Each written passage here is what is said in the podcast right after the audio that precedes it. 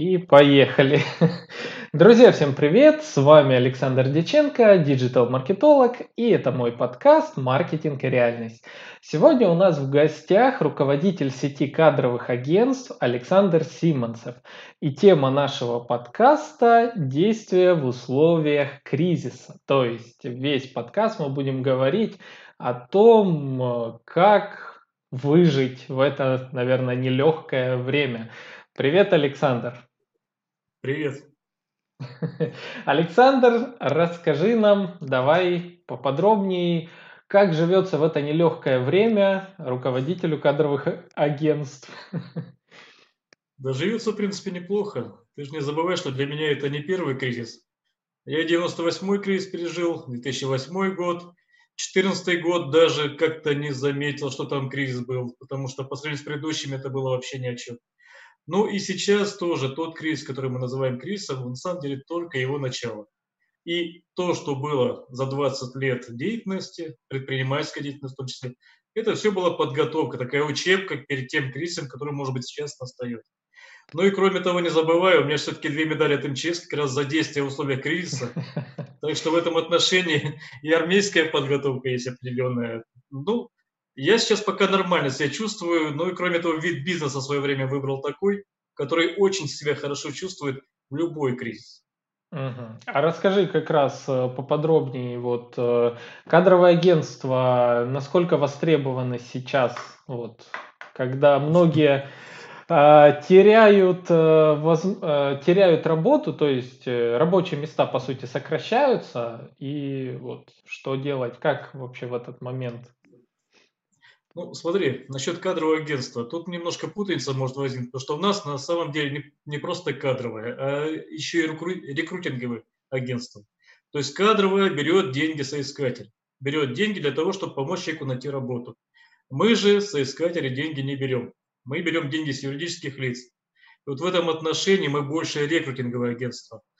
Но при этом мы очень стараемся помочь еще и кандидатам, и тем, кто нам платит, юридическим лицам – это уже получается немножко полный цикл. Uh-huh. Вот в этом отношении вот эта универсальность позволяет выжить любой кризис.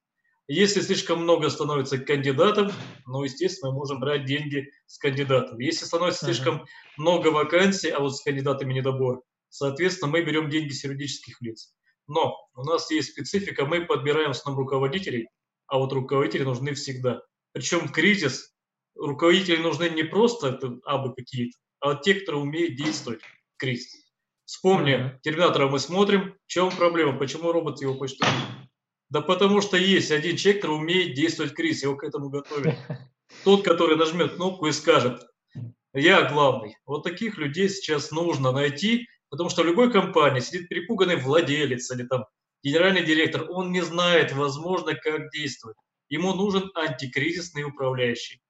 Тот, который придет и скажет, я главный весь огонь на меня, я принимаю ответственность, я знаю, как действовать. Вот такие ребята наперед, наперечет. И они у нас есть, и если они есть у нас, значит, за них будут платить. Потому что такой человек спасет бизнес. Ну, согласись. Да, если я, мы не можем ситуацию справиться сами, мы нанимаем себе специалиста. Правильно?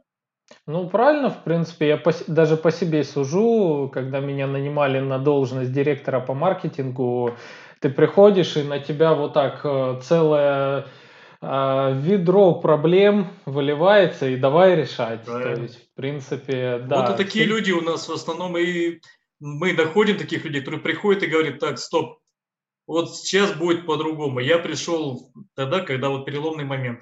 Ну, самый последний случай Хабаровск возьмем. Девушка 73 года, такая совсем молоденькая девушка, пришла на производство, и она смогла за месяц полностью перестроить работу, вывести на прибыль за месяц. Даже переустановить винду заставила, переустановить 1С, 73 года человеку, еще раз напоминаю.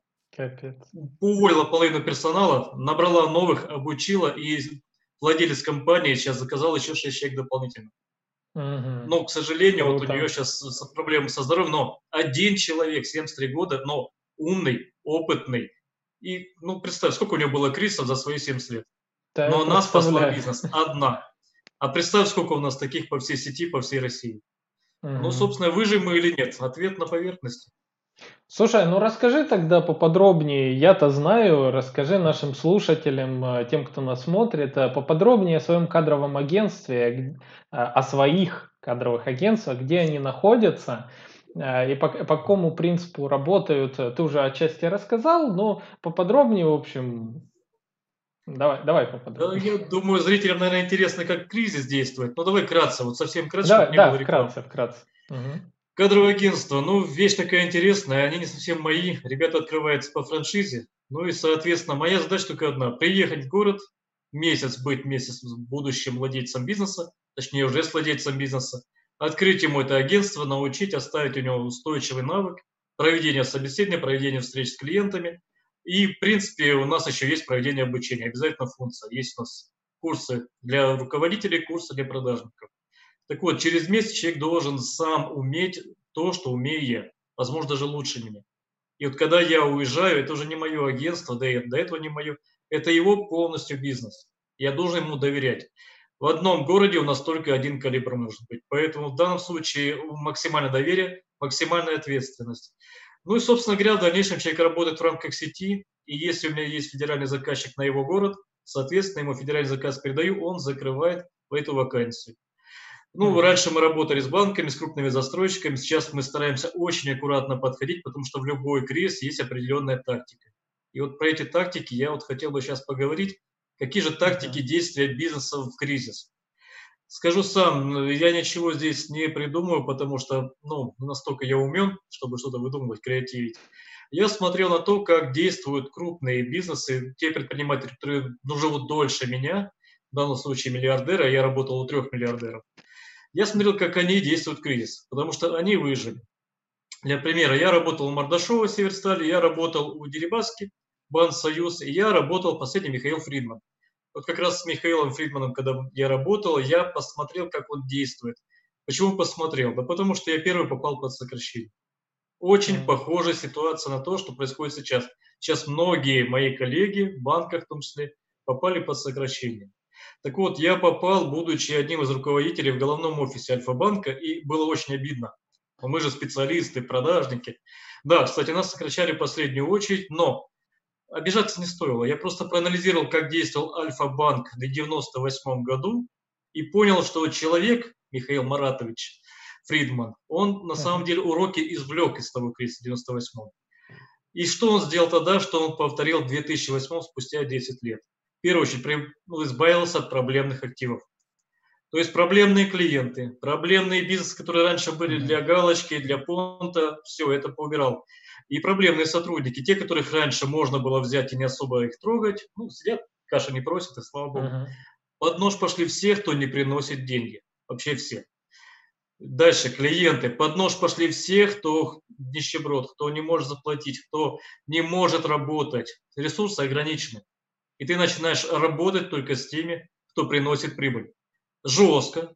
Может быть, ты кого-то потеряешь, но твоя задача в любой кризис – выжить. Это надо четко помнить любому предпринимателю. Ты должен выжить, потому что за тобой твои сотрудники, твоя семья, твои дети, кто угодно.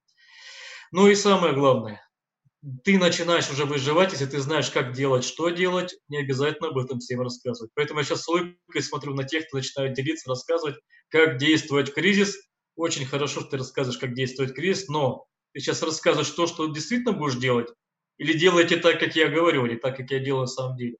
Вот я сейчас немножко так с долей лукавства смотрю, потому что ну, Михаил не делился тем, что он делает с банкирами. Что mm-hmm. это ему дало? В 98 году Альфа-Банк скакнул на 25 место. И потихоньку, долго, 10 лет добирался. В 2008 году пятое место занял после 2008 года вышел, видно, на третье место, второе, ну то есть он стал лучшим коммерческим банком, а сейчас почти единственным крупным коммерческим банком, который работает на рынке России. Но уже в 2008 году новая тактика. Он получил 5 миллиардов денег от государства. Очень неплохая сумма в кризис. Договорился заранее, за 5, за 10 лет, имея вот такую вот договоренность. И куда он потратил эти деньги, помнишь? Нет? Нет, я подскажу, кто помнит, вы немножко молодые, не помните. 5 миллиардов он купил евросеть. Был такой а. товарищ Чичвальгин, Женя. Вот он купил Евросеть, у которого цены просто очень хорошие были, вспоминаем. Купил mm-hmm. очень неплохую сеть и, в принципе, неплохо на этом заработал. За копейки, можно сказать, взял. Потратил те деньги, которые дали государство, не потратил ни копейки своих денег. Ну, красавчик же. Mm-hmm. После кризиса он прекрасно набрал себе новый персонал и прекрасно обновился с новыми зарплатами ниже, чем были до кризиса, и с новыми требованиями. Потому что после кризиса мы начали работать лучше, эффективнее. Так что в этом отношении, если ты умеешь действовать кризис, ты выйдешь лучше. Если ты не умеешь действовать кризис, ты победишь. Ну, в смысле, проиграешь, извиняюсь. Uh-huh. Ну, а теперь общие требования, как, собственно говоря, действует кризис, как нас учили в армии. Вообще, сейчас вот какие стадии идут у нас, я сейчас расскажу. Первая стадия. Ну, у нас сейчас оцепенение. Слышал такой термин? Оцепенение. Не слышал, но догадываюсь, судя по названию. Ну вот смотри, многие люди, когда смотрят боевики в фильмах, видят, когда командир поднимает руку так, и все должны что сделать? Ждут. Замереть. Ждут. Ждут ага. команды, замереть. Вот мы сейчас в состоянии оцепенения. Вот когда у нас руку командир поднимал в разведке, то мы, естественно, замирали. Мы не знали, ага. откуда опасность. Но кто-то ее увидел. Как будто нас цепями сковали. Мы еще не, двиг, не двигаемся, но мы уже к готовности к чему-то. Чему еще непонятно. Вот сейчас мы немножко на этой стадии мы предприниматели. Uh-huh. Что-то происходит, ждем команду командира, а наш командир пока, к сожалению, сам не знает, что ему делать. То есть, ну, это если посмотреть на высшее руководство страны, поэтому мы тоже в таком непонятном таком состоянии, куда бежать. Команды противоречивы. Одна противоречит другой. Кто командир, неизвестно. Мэр города у нас Собянин свое командует, Путин там свое командует и так далее. То есть тоже непонятно, кто за рулем. Вот сейчас будет uh-huh. еще выясняться, что за рулем. Давай представим ситуацию, при которой вот настолько они между собой разносторонние команды, что видно, управления нет. Ну давай представим. Вот власть немножко потерялась, что делать. Ну, на самом деле так и есть. Uh-huh. Давайте откровенно. Следующая стадия, которая логично наступит, называется ступор. То есть представим, что система валится, некое такое обращение, обрушение. Количество там, не знаю, больных, зараженных и так далее, все связи разорваны, что делать? И мы понимаем, вот там помощи не будет. У многих наступит ступор. Что это такое? Это когда ты просто замираешь и не знаешь, прячешься. Вот замер и в состоянии катарса находишься, то есть ты прям ну, не, не реагируешь на адекватную реакцию, не реагируешь.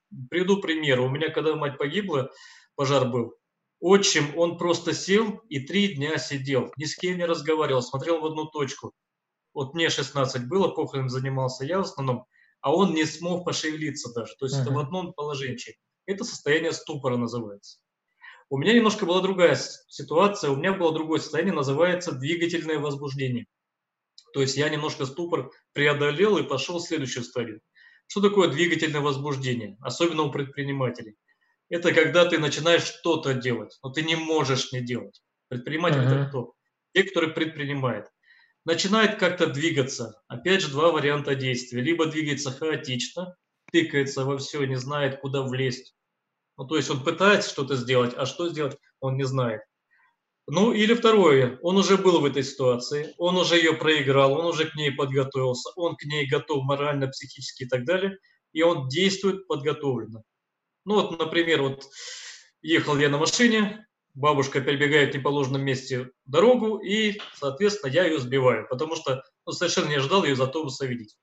Вроде mm-hmm. бы не виноват. Два вида действий. Давай возьмем ступор. Я сижу, все, и не знаю, что делать, либо состояние оцепления, либо еще что-то. Но так как я был готов к этой ситуации, знал, что нужно сделать, то, соответственно, я сначала отпускаю, сажу, делаю пальпацию, проверяю, нет ли переломов, вызываю 112, естественно, Приезжают у меня сотрудники, к сожалению, телеканалы сначала первые приехали, потом реанимобиль, потом полиция. Но я действую, действую оперативно, четко, слаженно, так как меня учили, собственно, и в армии, и всем. И, соответственно, бабушки оказывают первую помощь, претензий ко мне нет. Но это если ты себя загнал в эту ситуацию раньше, когда знаешь, как действовать. А ты понимаешь, если я был журналистом, работал место происшествия, для меня эта ситуация более чем рядовая. Просто действующие места поменялись. Раньше я был со стороны камеры, а теперь uh-huh. камера снимает меня. То же самое сейчас. Те, кто у нас перешли в состояние двигателя активности, некоторые действуют очень четко, узконаправленно, профессионально и молчат. потому что им некогда, они сейчас делают, на работу, пока остальные языком бла-бла-бла-бла. Другие просто что-то делают с разной степенью эффективности, но хотя бы показывают, мы живы, мы пытаемся что-то делать. Ну и идем дальше немножко. Агрессия. Uh-huh. Вот иногда двигательная активность у нас приходит в агрессию. Человек начинает нападать, искать виноватых. Кто виноват там? Президент, правительство, мэр, врачи. Ну, в общем, ищет на кого бы напасть. Потому что двигательность, двигательной активности перебор, агрессия перебор, куда-то нужно деть, весь свой негатив нужно куда-то деть, и он начинает нападать. Ну, как ты думаешь, продуктивный этот вид деятельности? Ну, Это конечно, виноват нет. вместо того, чтобы действовать. Нет. нет, конечно. И, в принципе, нас учили. Потом разберемся, кто виноват. Давай мы сейчас выживем, а потом мы разберемся. Был в армии случай хороший, когда мы под обстрел немножко попали, на учениях еще. АГС-17 пламя, есть такая штука хорошая. И она когда по тебе стреляет, ну, ощущение очень неприятное. Особенно, когда ты попадаешь под э, реальный обстрел. Так вот, у нас, видимо, так нас отбирали, так нас приучили, что мы сначала поле преодолели, вышли из зоны огня, а потом уже, когда мы с всей разведгруппой оказались на нормальном участке, на безопасном, вот там мы своему летехе, конечно, вставили. Потому что он нас повел через поле, нужно было в обход, как по карте было обозначено. Но мы uh-huh. же оцепление преодолеем, нам-то что, господи. Так что в этом отношении сначала действовать четко, осознанно, слаженно, а потом же разбираться, кто виноват. Агрессия в данном случае никому не поможет. И если я вижу агрессивного человека, агрессивного предпринимателя, который ведет себя именно так, ну, самая лучшая позиция – обойти его так стороночкой, пускай там где-нибудь потому что с ним рядом будет следующая паника. Но мы пока еще не, не коснемся. Дальше идем. Страх. Вот uh-huh. здесь очень тяжело, потому что страх, особенно женщины-предприниматели, ну, у них будущего теперь нет. Прошлое неясно. Настоящее, что делать, тоже неизвестно. Наступает страх. Особенно, когда тебе нужно платить зарплату сотрудникам. Ты не знаешь, за что платить аренду, за то, за другое, за третье. Страх – это неизвестность. Вот ты не знаешь, что будет впереди, и ты не знаешь, как действовать. И вот этот страх, он иногда парализует, иногда заставляет выходить в агрессию, но он настолько тебя может ступор вести, что ты можешь в таком состоянии эмоциональном находиться очень долго. Некоторых через года. Особенно вот после войны, если кто, ты наверняка знаешь, такой посттравматический синдром после чеченской, после любой войны, когда ты uh-huh. изначально ожидаешь какого-то вот, не знаю, подвоха, что будет плохо. Он страх может тебя преследовать очень долго. Но вот в этом uh-huh. отношении сейчас тоже может быть. Вот казалось бы, 2008 год был очень давно, 98 был очень давно, но сейчас перед кризисом у меня нет кредитов, у меня такой бизнес, который я могу закрыть, и он из-за этого не закроется, у меня нельзя отнять оборудование, нельзя mm-hmm. отнять офис и так далее. То есть я настолько испугался, что я 10 лет между кризисами сознательно себя ущемлял, чтобы, не дай бог, у меня не было того, что потянет меня на дно. Uh-huh. Слава богу, к этому кризису я подошел более-менее подготовлен. Идем дальше. Следующее. Истерика. Ну, с истерикой, ну, я понимаю, что когда вот агрессия, она тебя просто подавляет, физически, может, еще как-то истерика, это вообще нечто несистемное, ее даже предсказать невозможно. И вот в этом отношении, когда у человека начинается истерика, что лучше всего сделать? Если дать, девушка, например. дать ему по щам. Да, если мужчина по лицу, если девушку поцеловать, ну, например. Да, так да, вот, да. в этом отношении, если у бизнеса начинается истерика, то лучше тоже как-то привести его в чувство. Я не знаю как, но у меня, слава богу, среди предпринимателей истерика редко случается. Если случается, то в личном общении, когда ты видишь нормальный человек, и вдруг он начинает истерить в чатах или еще где-то. Вот здесь самое главное эту истерику не провоцировать. Просто жестко либо дистанцироваться, либо жестко поставить на место. Но не входить в истерику. Истерика штука заразная. Ты можешь в нее зацепиться и пойти дальше, она может набирать обороты. Ну и, собственно говоря, еще немножко ускоряясь. Что же нам теперь делать? Какие у нас этапы есть? Итак, первый этап у нас сейчас в работе в экстремальных ситуациях. Он называется у нас фаза психической напряженности.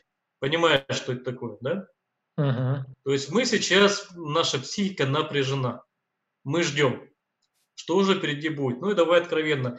Если посмотреть те сводки, которые мы получаем из Европы, из, из Штатов, ну там ситуация намного хуже, чем у нас.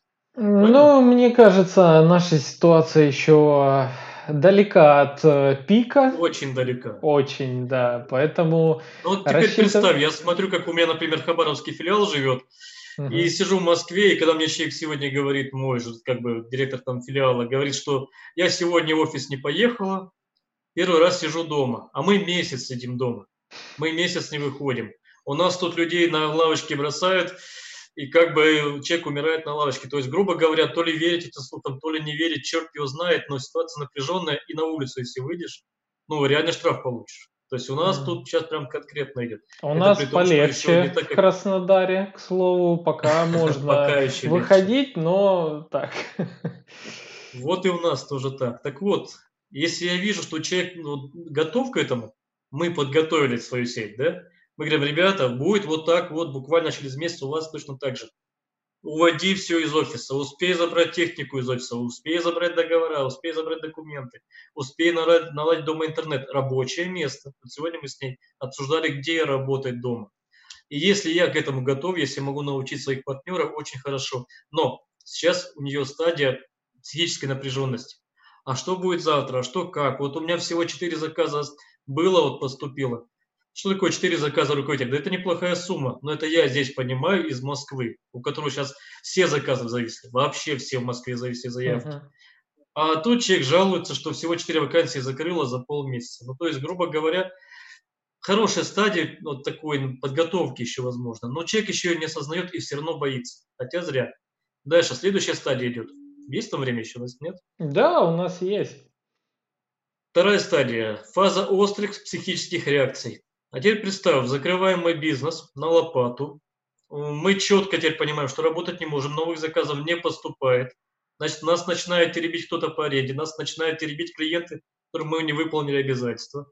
Нас теребят поставщики, либо еще кто-то, родные, близкие говорят, вот из-за твоего бизнеса, собственно говоря, мы теперь все останемся без ничего, потому что uh-huh. лучше ты работал в госструктуре и так далее. То есть с двух сторон начинает тебя давить. Угу. Какие действия начинаются у нормального предпринимателя? Тут бьют, дома бьют, на улицу выходить нельзя, телевизор включаешь, еще добивает. Начинается фаза острой психической реакции. Люди срываются. Как люди срываются, ну, собственно говоря, вы можете уже оценить по Москве, когда здесь вот люди кидаются друг на друга, когда люди начинают кусать сотрудников полиции, бросаются на сотрудников полиции. Вот у нас сейчас пропуска, когда вели, тут очень много эсэсов, которые прям доводят обычных людей, которые вот в принципе нормальные, позитивные, но они не могут доехать на работу, они не могут получить денег, потому что их тупо не пускают, нет пропуска, а из дома работать не все могут. И начинаются психические срывы. Вот это самая психическая активность опасна очень. Дальше, третий этап. Относительная психическая адаптация. Как бы там ни было, на любой войне, в любой критической ситуации, рано или поздно, а скорее всего это будет рано, человек все-таки такая штука адаптивная – начинается адаптация. Мы начинаем привыкать. Вот мы сидим месяц самоизоляции. Сначала тяжело, потом как-то привыкаешь, привыкаешь. Сейчас мы с тобой нормально общаемся из дома, уже и камеру нормально нашли, и интернет стабилизировался. И, в принципе, можно работать. Более того, но если начинается адаптация, начинаются какие-то механизмы, которые ты раньше не применял, начинают применяться. Ну, например, сейчас по собеседованиям, что мы придумали? Я выезжал в компанию, я снимал видео в этой компании, чтобы человек не ехал в Химки из центра Москвы, а mm-hmm. я приехал, снял и показал вакансию, которую, собственно говоря, я, ее, я предлагаю будущему руководителю. Сейчас эти видео пригодятся как никогда. Просто принцип, потому что выезжать человек не может на собеседование. Uh-huh. Второй вопрос. Сидит человек дома, отправляет резюме, HeadHunter забит, джоб забит, резюме, вакансии нет. И сейчас вакансия, если какая-то есть, уже руководитель хочет выбрать живую посмотреть. Не просто пригласить себя, смысла нет, а посмотреть на человека. Второй вид деятельности. Вот есть кандидат на вакансию, например, Александр, да, я с ним интервью также запишу по такой же схеме, как мы с тобой ведем. Пройду собеседование, во время этого собеседования нажму кнопку «Запись», и потом это видео отправлю заказчику. Выход? Да. Я думаю, абсолютно адекватный выход. Используешь и мы еще два года назад... Да, да, надо будет еще как-то с тобой проконсультироваться, как это делать, но это выход. Это можно сделать и, собственно, проведите собеседование. А человек находится дома, ты находишься у себя дома, но вы работаете. Тоже элемент адаптации. Кроме того, ну вот у нас 100 метров очертили, нельзя от дома отходить. Я выглянул в окно и насчитал 4 компании, владельцев которых я теперь уже знаю. То есть я с ними встретился, я с ними поговорил. Любой из этих офисов уже можно использовать. Для съемок каких-нибудь видео, например, для встреч или даже как под офис, ну, чтобы не работать дома. Тоже ресурс под ногами, надо просто посмотреть, оглянуться и сделать то, что ты не сделал раньше, может быть, целый год, два, три. Познакомиться с теми, кто рядом с тобой и научиться выживать. Ты им помогаешь чем-то, например, мы вот с фитнес-клубом договорились, что я буду снимать для них видео, а они предоставляют помещение. Ну, классно же. За то время, пока они закрыты, они будут снимать видео о том, как заниматься снарядами, они будут снимать видео о том, что за прекрасные тренера, как кто-то похудел, как кто-то набрал мышечную массу и так далее. Почему бы нет? Время есть. Вот времени у нас теперь вагон. И соцсети теперь этого клуба, естественно, моим видео, моими фотографиями, они уже забиты. Приятно, приятно, взаимно, очень взаимно. То есть мы не выбрали вариант агрессии, не, вы, не выбрали вариант на кого-то напасть, мы нашли адаптационный какой-то консенсус. Я помогаю тебе вот в этом, ты мне помогаешь вот в этом. Я думаю, Слушай, прекрасная модель Отличная модель, к слову, пример сразу из моей жизни. Я в ТикТок сейчас активно заседаю, э, больше даже, чем в Инстаграм и в прочих. И я э, записал один ролик, где говорю, ребят, в digital е конкуренция должна отсутствовать. То есть должно быть партнерство, должно быть совместные проекты, там прочее, прочее. При этом только через ТикТок в рамках там одного-двух месяцев я нашел себе 3-4 а, крутейших партнера, а, с которыми мы там даже вот планируем курсы совместные записывать и так далее. А в то же время в этом же обсуждении условно из 10 комментариев 9 были да, все так, все верно, и там один-два было комментария на тему того, да как можно сейчас кризис, нельзя дружить, надо наоборот там что-то, э, как вот, ну вот это истерия, вот, короче, типа, я один уникальный, у меня заберут мой продукт, я не выживу и так далее. Вот а, мне кажется, после кризиса как раз-таки вот таких людей а, на рынке не останется практически. А вот знаешь, те, я кто... когда обучаю руководителей, угу. я часто хочу, чтобы они еще дома занимались, но очень не люблю давать домашние задания. И вот я руководителям, у нас есть учебный курс, учебка так называемая, я даю вот новому отделу или новым начальникам отделов поиграть в игру такую хорошую, Арма называется. Вот она очень похожа на реальность, э, военный симулятор такой своеобразный. И они вот в обычной жизни у себя в компании, они начинают ругаться, выяснять, кто главный, ну, там же деньги, правильно? Там как бы какие-то свои там, ну, особенно мужики выяснять, кто главнее, кто больше самец. Mm-hmm. Ну, уже что же такое бывает приходит в арму, а там внешняя среда агрессивная, то есть тебя реально убьют. И получается, что там надо учиться договариваться. Ты должен действовать в составе подразделения. Вот, собственно, все, за что мне платят последние 20 лет в любом бизнесе, особенно в кадровом агентстве, это учиться договариваться. Я сначала договариваюсь с соискателем, с кандидатом, узнаю, что ему нужно, потом договариваюсь с юридическим лицом, с владельцем бизнеса, а потом сажу их вместе, а может быть третьим, присутствую, и они между собой учатся разговаривать.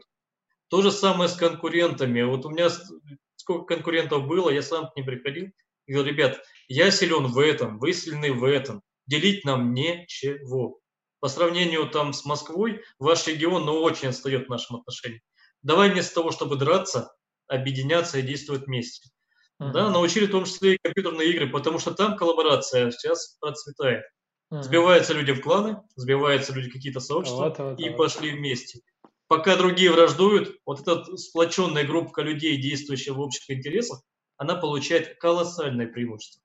Uh-huh. И начнется реальный кризис, не заметишь сам оглянуться, как будет либо вокруг тебя какое-то сообщество, либо ты в какое-то сообщество вольешься, но выживать начнут только те, кто объединился. Те, кто действует поодиночке, только в фильмах хорошо. Да. Чак Норрис может выжить. Это да. В реальной жизни нужно, чтобы с тобой был какой-то клан. Ну, собственно, Согласен. вчера фильм показывают. Первому игроку приготовиться. Ой, фильм начинается с того, фильм. что я одиночка, а заканчивается с того, что я разделю со своим кланом. Прекрасный да, пример да, действия в кризис. Отлично. Абсолютно хорошая схема. Отличный подход. А, я бы, знаешь, еще добавил, э, ну, то есть мы вот у нас здесь название подкаста «Действия в условиях кризиса». Первая важная вещь, а, э, как только перестанете паниковать, начните искать э, с кем, как можно договориться для нового формата сотрудничества. А, то ну, есть... Насчет паниковать. Угу. Ты да, же понимаешь, давай. что не все могут прекратить паниковать. Да, понимаю, но э, ну как, здесь уже, как, тем более, э, я считаю, что все, все этапы, кстати, которые ты назвал, э, которые действуют в условиях кризиса и как нужно действовать, то есть э, в условиях кризиса, пока одни, скажем так, паникуют и э, захеривают свои бизнес-процессы, Другие начинают искать, где у них сливается трафик, где у них воронка продаж дырявая. Это я уже как маркетолог говорю. А, и в принципе, то, что э, то, как действуют там крупняки э, в бизнесе в рамках э, кризиса, также должны всегда действовать вне зависимости от кризиса малый бизнес. Потому что у нас малый бизнес зачастую не имеет достаточного количества денег, чтобы держать лишнего сотрудника, держать там, не знаю, неэффективного клиента и прочее, прочее. И в частности, даже без кризиса они всегда закрывались. Ну, э, то, что я заметил, допустим, за время э, работы с различными клиентами. А, и Все вот, э, заметил. Вот. И самое такое, э, что допустим, как только я услышал о, о кризисе, о коронавирусе, что там закрывается, я первым делом обрубил все практически э, работы со всеми клиентами и начал зацикливаться четко на работе а, на, на воронке продаж, которая связана только со мной. То есть я понимаю, что неизвестно, какая ситуация будет дальше. И если я сейчас возьму проект примеру даже, а, который связан с чьим-то бизнесом, что если он закроется, а, я просто потеряю время и уже в условиях жесткого кризиса я точно не смогу выстроить быстро новую модель а, для продвижения и так далее. В частности, по этой причине у меня появилась идея вести подкаст, вот данный маркетинг и реальность, потому что я понял, что сейчас будет очень востребовано, э, во-первых, э, образование, но, э, потому что всем, все выходят на такой отдых внегласный, и, и многим захочется Возможно, многие потеряют работу и захотят учиться чему-то новому. А образование как никогда будет актуально. И к тому же актуально уже не услуги, которые были ранее у многих, а, ну, буду говорить за маркетологов, так как к ним mm-hmm. отношусь, а актуальны будут какие-то небольшие услуги а, таки, такого капсульного формата, возможно, менее эффективные, чем крупный подход, но которые дают э, что-то существенное. То есть а, я, к примеру, сейчас стараюсь сосредоточиться на малых услугах за небольшую цену, но которые дают э, результат которые разнообразие дают, собственно, выбора, но при этом по да, бюджету да. дешевые. Да, да, но, да, принципе, такой логично. подход. Вот, ну, поэтому... собственно, я же так же и действовал сейчас. То есть я сократил свой бюджет, но я еще его аккумулировал, долго держал, ждал, когда начнут вот поставщики понимать. И сейчас uh-huh. цены на те же услуги, которые у меня были два, года, два месяца назад, 30, 40, 50 раз дешевле. То есть я за ту же сумму взял намного больше, например, варианта продвижения. Ну, та же самая франшиза у меня оплачена до конца года. За сумму в два раза меньше, чем я выплатил за полгода. Стоило немножко подождать, но для этого ресурсы аккумулировать. Грубо говоря, выживает тот, кто эти аккумули... Э, аккумулировал эти ресурсы ранее. Да, в данном да. случае кризисы подготовили. Ну и насчет паники, почему я за нее зацепился. Не знаю, был ты у меня или не был на тренинге по продажам, у нас есть такая тема, называется «Боязнь отказа» мы ее проходили, как она преодолевается, боязнь отказа. Когда мы начинаем бояться, что клиент нам откажет. Тогда, когда у нас клиентов 3-5. Ну, один отказался, у меня 30% падения продаж. Может такое быть? А если у меня 300-500? А если у меня 3000, 5000? То же самое с каналами продаж. Если у меня один канал продаж офлайн, я жутко боюсь, я паникую, я в страху, я если у меня таких каналов много, ну закрой, например, сегодня YouTube. Но кто-то, например, ты меня затащил в ТикТок. Правильно? В любом и случае, еще, в еще укрепим мы там твои позиции в ТикТоке. Ну, в ТикТоке я пока еще не могу, 42 года тяжело осваивать такой инструмент, но, тем не менее, я удивился, что кому-то это еще интересно, особенно с моим ником «Злой HR». и с моей темой, почему тебе откажут в приеме на работу. Но люди смотрят, лайкают, я удивляюсь. Хотя у меня там только один подписчик. подписчик. Это ты. В смысле, я подписался на тебя, а там еще на меня кто-то подписывается. Но сам факт, я пытаюсь какие-то варианты освоить, пускай они будут. Вот знаешь, как нас в армии учили, патронов много не бывает. Вот Слушай, прям ну, реально.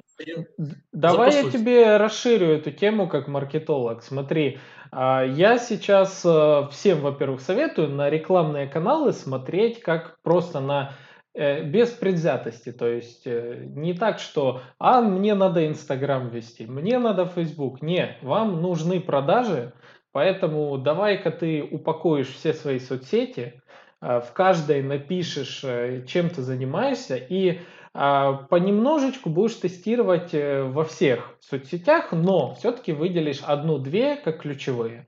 А, таким образом, чтобы тебя легко можно было найти а, везде, и с того места, где ты не ведешь свою страничку, чтобы можно было быстро попасть на ту страницу, где ты ее ведешь. Вот.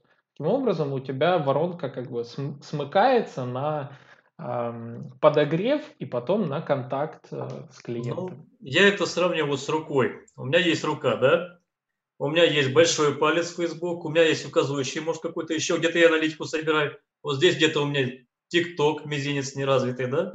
Но оно у меня есть, и клиентов я могу хватать. Откажет один палец, я выковырю другим пальцем. Uh-huh. Вот в этом отношении я стараюсь тоже развивать, но я допускаю, что у меня TikTok не развит, но он у меня есть. Было бы 10 пальцев, вообще было бы прикольно я бы захватил бы еще больше. И вот в этом отношении я тоже такой же, что вот, например, мне Facebook ближе, мне лично. И я думаю, uh-huh. что моя целевая аудитория там, как я думаю. Но пришлось развить YouTube, пришлось развить что-то вот такое, что действующее. Но, опять же, кризис. Пришлось отказаться от тех ресурсов, которые мне не приносят, например, сейчас клиента. Вот я в ЖЖ свой полностью блог закрыл. Человек, который был тысячником, одним из первых, и тот закрыл свой блог в ЖЖ и на Дзене. Ну, потому что не вижу я то, что моя аудитория, предприниматели, владельцы бизнеса, будущие владельцы бизнеса, что они прям тексты прям заглатывают. Нет, эти ребята практики. Они имеют деньги именно потому, что они вот до кризиса хорошо работали. В кризис, возможно, потеряли там основное производство, кафе, ресторан и так далее. И вот тут до них дошло, что нужен такой бизнес, который отобрать или потерять вот так просто нельзя нужно что-то такое, что вот будет работать в любом регионе, в, лю- в любой ситуации, uh-huh. в любой стране. То есть я могу приехать в Соединенные Штаты и точно так же заниматься тем же самым. Абсолютно. Даже языковой барьер помешает вряд ли, потому что если я буду заниматься с русскоязычным населением, которого тоже хватает в каждой стране, я могу спокойно развиться, если бы я, конечно, был выездной. Есть ну, правильно, как говорят, что надо вкладываться в голову. В голову, а, да, развитие а не в офис там и прочее, накупать всякой мишуры. То, что у тебя можно отобрать, всегда отберут. Вот что меня приучила жизнь в России, если у тебя есть что взять, то у тебя такие это возьмут. А защитить себя, ну, к сожалению, тяжело. Вот единственное, что нельзя забрать, это вот это вот. Если ты умный, как Королев, то ты даже на зоне будешь сидеть в отдельном бараке. Ну, если уж совсем откровенно. Правильно? Ну, надеюсь, это не, не удастся проверить, но... Ну, я аж э, вижу по сводкам. У нас человек кредитными кооперативами 7 лет заведовал, заработал 6 миллиардов, и при этом он сидел. То есть он сидел в колонии, руководил сетью кредитных кооперативов. Но просто для меня шоком было. Человек нормально из зоны управлял, и его никто еще не отвлекал по пустякам. Ни налоговые, ни все остальные. Не смогли до него доехать. Но 6 миллиардов заработал. Ну, у тебя Молодец. всегда интересные истории. Прям послушаешь иногда. Вот. Слушай, ну, э, в плане э, тоже работы на, скажем, на свою голову, э, в моей сфере это личный бренд. То есть вот личный бренд, то, чему я, к слову, у тебя учился одно время, особенно для меня было открытием, как ты ведешь себя на нетворкингах, как вот, а как я ну, себя веду? А, шикарно ты себя ведешь на нетворкингах. То есть рука вверх на любой вопрос. А, а, да. Яркая футболка между всеми в костюмах с подписью. Ну, да, вот, да, да, да, да, да, Во-во-во. Ну, кстати, а... обрати внимание, партнеры, да? Да, под... ауха. Футболка бесплатно досталась. Угу. Ребята из Ауки, вы молодцы, вы прелесть. Вы мне отдали теперь футболку в Москве на всех мероприятиях. Работают. Слушай, а надо с ними связаться и как-то тоже пригласить в подкаст. Э, Они нам сейчас сделали специальные маски антикоронавирусные с нашим логотипом. Прикольно. Черный фон и белый наш логотип. Угу. Ну, для слушателей расскажу. Ребята занимаются типографией на футболках. Ну, футболки и не только. То Кружки, есть... да, там много да, всего. Э, и у ребят очень интересная история на тему того, как два совладельца э, скооперовались и разделили полностью бизнес-процессы на э, пиар-составляющую и э, производство. Таким образом, дополняя друг друга, э, ведут бизнес. Возможно, в одном из будущих подкастов э, удастся их пригласить. Вот. Обязательно так. приглашайте, ребята очень хорошие и очень креативные. А самое главное, они очень хорошо входят в контакты и поддерживают и тебя поддержка, ты их поддержишь. Это вот взаимная поддержка, она спасает оба бизнеса. Хотя, казалось бы, где кадровое агентство, uh-huh. и где сувенирка? Дружим и развиваемся да. все вместе. А, вот, э, ребят, и еще добавлю немного тоже таких примеров из маркетинга по антикризисным решениям. А, в аналогии с тем, что говорил Александр, если в бизнесе мы удаляем ненужных сотрудников, то в воронке продаж мы должны удалить ненужные элементы. В частности, а, иногда бывает так, что в воронке продаж самое плохое, что есть, это ваш сайт. Сайты в 2020 году и во всех последующих с каждым годом теряют актуальность. А, объясняю почему. Дело в том, что уже существует большое количество замен сайтам. Иногда лучше сразу клиента из социальных сетей, из э, платного трафика направлять сразу в WhatsApp, а, минуя ненужный сайт, лучше сразу в WhatsApp. Расскажите ему а, прям в письменном формате или подключите чат-бота, очень такая модная, хорошая штука.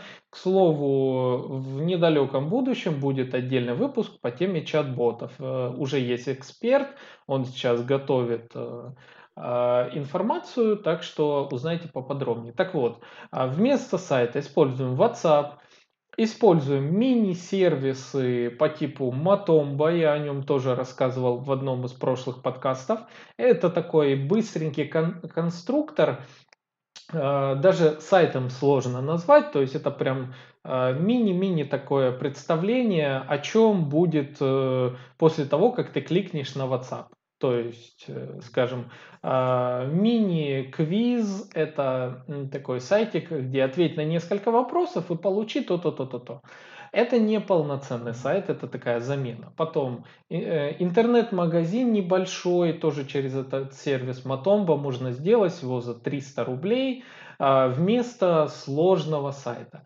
А, и вообще вся тенденция ведет к тому, что 70% э, трафика уже так как идет через мобильный телефон, то сайт становится читать все сложнее и сложнее, опять-таки смотря через мобильный телефон. Поэтому, если это возможно, э, выкиньте сайт и используйте просто работу с социальными сетями и напрямую э, в отдел продаж, в WhatsApp, в Telegram, в, на телефон позвонить и куда-то еще. То есть Иногда бывает сайт лишний. А, к примеру, самый яркий пример, который я привожу, средняя конверсия, то есть количество из тех, кто зашли на сайт, в тех, кто оставили заявку, средняя конверсия по сайтам во всей России меньше 10%. Соответственно, если вы убираете сайт и сразу направляете на WhatsApp, вы со стопроцентной вероятностью получаете контакт клиента, а там уже дальше работает э, ваш отдел продаж, э, контакт есть, осталось написать, позвонить и связаться. Поэтому проверяем точно э, с момента, где клиент должен на вас увидеть, до момента, когда вы получаете его телефон, нет ли чего-то, что лишнее в вашей воронке продаж. Исключите это, и, возможно, у вас отвалится необходимость платить какой-нибудь веб-студии 20 э, тысяч в месяц за непонятные услуги поддержки непонятного сайта, А, и вы только, мало того, что вы сэкономите, так вы увеличите еще и продажи. Так что этот э, совет, который Александр дал, он подходит в том числе и под маркетинг. И, Еще э, большой совет, да? Давай, давай. Ну вот я как бывший сотрудник телеком-компании Билайн, я в свое время понял, что мне важнее получить не визитку человека, а его номер телефона и сразу забить себе контакт телефона. Uh-huh. Но я же хочу, чтобы человек мой телефон забил.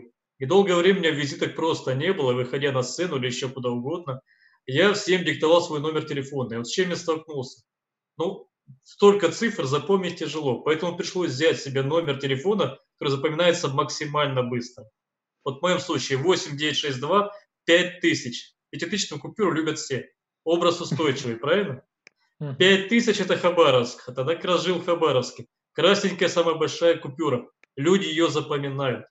5000, а потом 808 запомнить уже легче.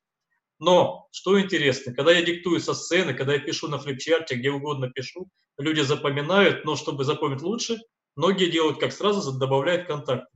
Он мне еще не звонит, но он уже меня сохранил в телефон. А если он мне сохранил телефон, то уже его данные попадают, как правило, Google аккаунт или, не знаю, App Store. Но я уже вижу в Фейсбуке, когда мне его рекомендуют, я уже вижу, догоняет меня везде, что, возможно, вы знакомы, но так и его также догоняет. То есть он видит мою морду лица у себя в соцсети, в своей соцсети, и добавляет друзья. И вот тут вот номер телефона, маленький лайфхак. Сейчас предприниматели, бывшие крутые, у которых сейчас бизнес накрылся, которым нужны были понты, и они брали красивые номера за 50, за 8, за 100 тысяч. Они их сейчас скидывают. Эти номера сейчас можно перекупить. Потому что номер красивый. Сейчас покупать будут в самую последнюю очередь. Правильно? А на самом деле это удобный момент взять такой красивый номер и его за собой застолбить. Вот я в свое время, пять лет назад это сделал, и теперь этот номер красивый со мной остался. И очень приятно, когда ты get-контакт открываешь, uh-huh. а там видно, как тебя сохраняют новые клиенты. То есть ты где-то выступил, потом заходишь в get-контакт и видишь, добавился там 70-й контакт под названием Александр Калибр. Подбор руководителей. Очень приятно. Значит, номер работает. Поэтому это как номер социального страхования. Да, его надо знать наизусть, его нужно всем раздавать.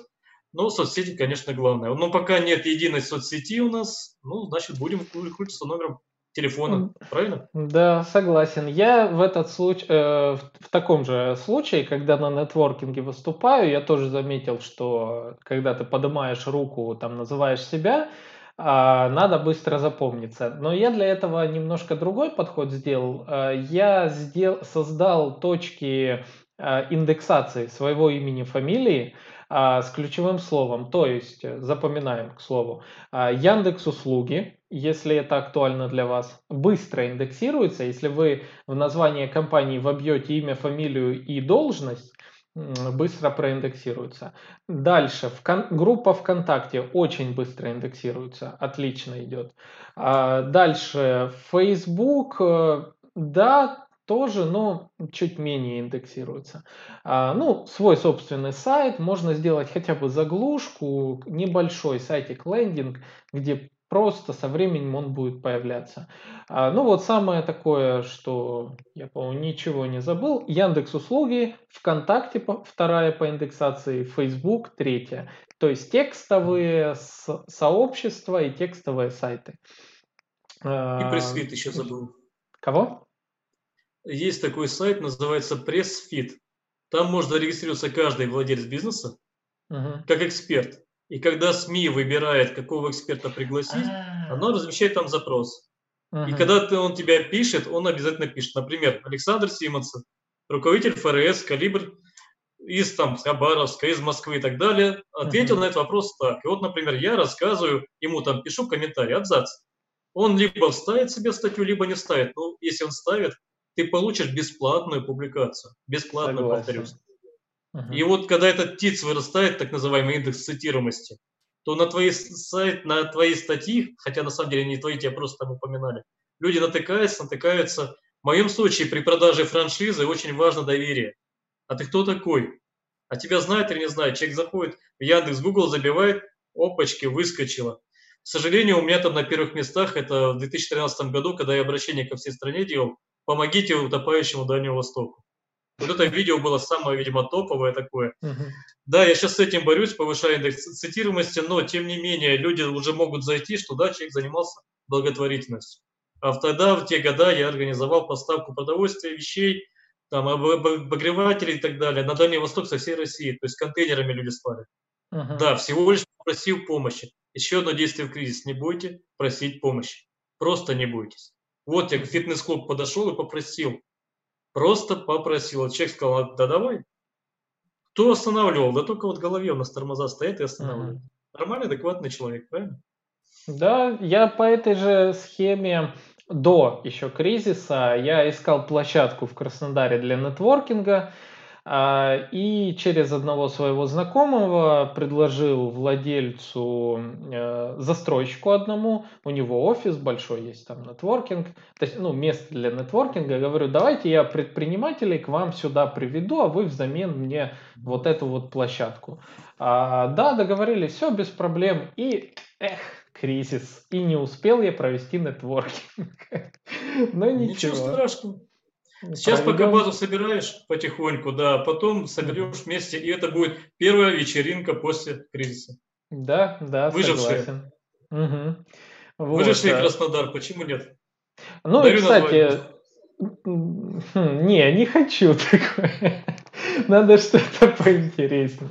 А, ну, к слову, я сейчас, так как а, занимаюсь э, подкастом, я думаю, все будет идти в рамках бренда маркетинг и реальность, поэтому а, почему нет? К слову, вот ты говоришь, э, проиндексировался, я забыл, да, упомянуть, YouTube считается одним из лучших сервисов для быстрой индексации. Это второй, по-моему, или второй или третий поисковик в мире. То есть на первом месте Google, то ли на втором, то ли на третьем находится YouTube как поисковик. То есть люди уже ищут, а, им проще видео смотреть, чем там, не знаю что. Поэтому создаем какое-нибудь видео э, целевое с полезностями, указываем в описании и в заголовке имя, фамилию, все, получаем ин, э, цитируемость, индексацию и халявный трафик. Вот, так вот сейчас это... я по этому пути пошел. Да, Ты правильно. знаешь, я снимаю сейчас видео, правда, больше про коронавирус, про жизнь в карантине, но я тренируюсь на самом деле перед тем, как снимать рабочие видео.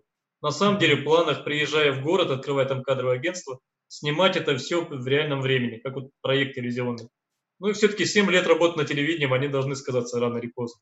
Uh-huh. Иначе какой же я продюсер, редактор в прошлом, если я свой YouTube-канал не создал. Так что Слушай, потихоньку. Слушай, а я бы тебе даже э, посоветовал, возможно, свой подкаст открыть на тему хедхантинга. Э, дело в том, что я нишу подкастов э, активно изучаю, и не так уж и много подкастов на эту тему. Ниша практически открыта.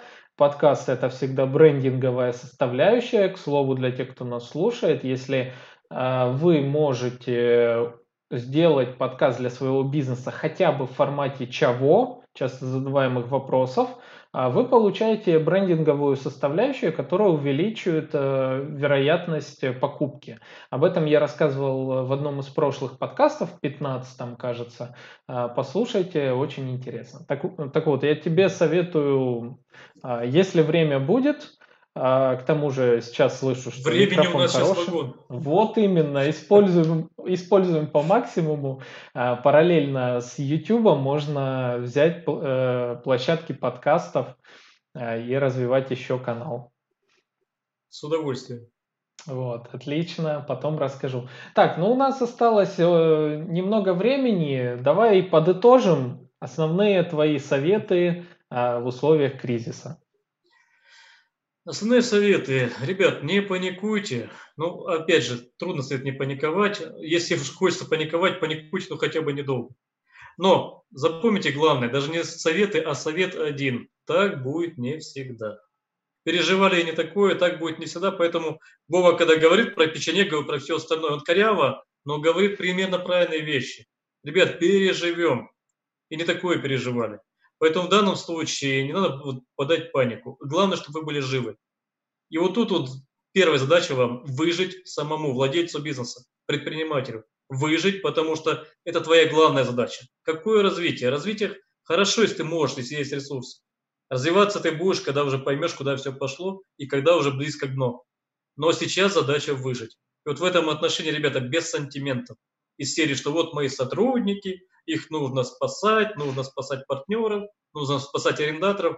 Ребята, будете спасать, когда спасете себя. В самолете есть хорошее правило. Маску надеваешь на себя, а потом уже одеваешь на ребенка. Цинично, но по сути верно. То же самое в бизнесе. Спасешь себя, потом создашь заново бизнес. Я, слава богу, седьмой раз создаю бизнес. Не всегда успешно он бывает, кризиса нас хватает, но это мой седьмой бизнес и самый долгоживущий бизнес 2008 года. Что в этом отношении 10 лет прошло, уже 11 год. И этот выжил бизнес, а те, что были до него, они закрывались, они уходили. Так что в этом отношении, ребят, ну у меня вот естественный отбор так прошел. Экспериментируйте, пробуйте, и если пришла пора что-то менять, действуйте. Потому что, возможно, другого шанса не будет. Ну вот, например, то же самое кадровое агентство открыть не так уж сложно. Инвестиции 50 тысяч рублей в офис и связь, может быть. Ну и то, чтобы я к вам приехал, помог, естественно. Но в любом случае, ребята, вы не думайте, что вот прям вот мы все умрем. Да не умрем. Просто ищите то, что нужно будет всегда. Вот я выбрал люди. Люди будут нужны всегда. Вот когда закончатся люди, тогда я останусь без работы. А вот если машины разрушили всю цивилизацию, люди сидят в подземелье, даже тогда у них появляется запрос, где сволочь Джон Кодер, где он сволочь ходит. Нам нужен главный. У меня он уже где-то есть спрятан и лежит. Называется «Золотая папка калибра». Вот у меня Джон Коннор есть по каждой отрасли. Вот у нас сидит один из них, Джон Коннор, сидит сейчас, и он выживет в любой ситуации, и в Краснодаре, и в Хабаровске, и в Москве, куда угодно. Но он приедет и выживет. Вот таких находим, поддельную папочку, и если что, они такие у нас находятся. То же самое делают наши партнеры, наши франчайзи. Но только в своем городе. Вот и весь совет. Вот, отлично. А, господа, ну что, услышали? Живем, продолжаем развиваться, вкладываем а, в себя новое знание. А, к слову, о терминаторах и так далее, об искусственном интеллекте. Да, идет тренд на автоматизацию, тренд на замену людей, но как говорят даже самые такие прожженные исследователи искусственного интеллекта, до того, когда он заменит нас во всех сферах жизни, э, еще много сотен лет, поэтому не боимся, просто изучаем новое, и всегда мы будем актуальнее разных систем. Так что... Я даже проще скажу, чем вы проще, тем проще вас заменить. Чем вы профессиональнее и сложнее, угу. чем больше вы все вложили знаний, тем труднее вас заменить. Все просто. Вот, Управленцев вот, тяжело вот. заменить. Вот. А, ну а контакты Александра я обязательно прикреплю в описании. А, по ним вы найдете его, сможете задать все интересующие вопросы, в том числе по кадровому агентству, по созданию собственного, по поиску кадров в это нелегкое время. Я думаю, это очень актуально.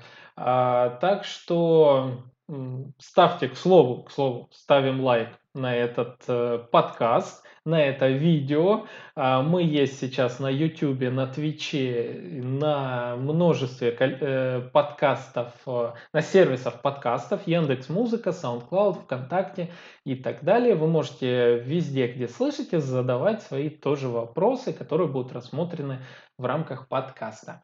А с вами был Александр Деченко, Симонцев Александр, подкаст «Маркетинг и реальность». И мы с вами увидимся и услышимся в следующих подкастах. Всего хорошего. До свидания.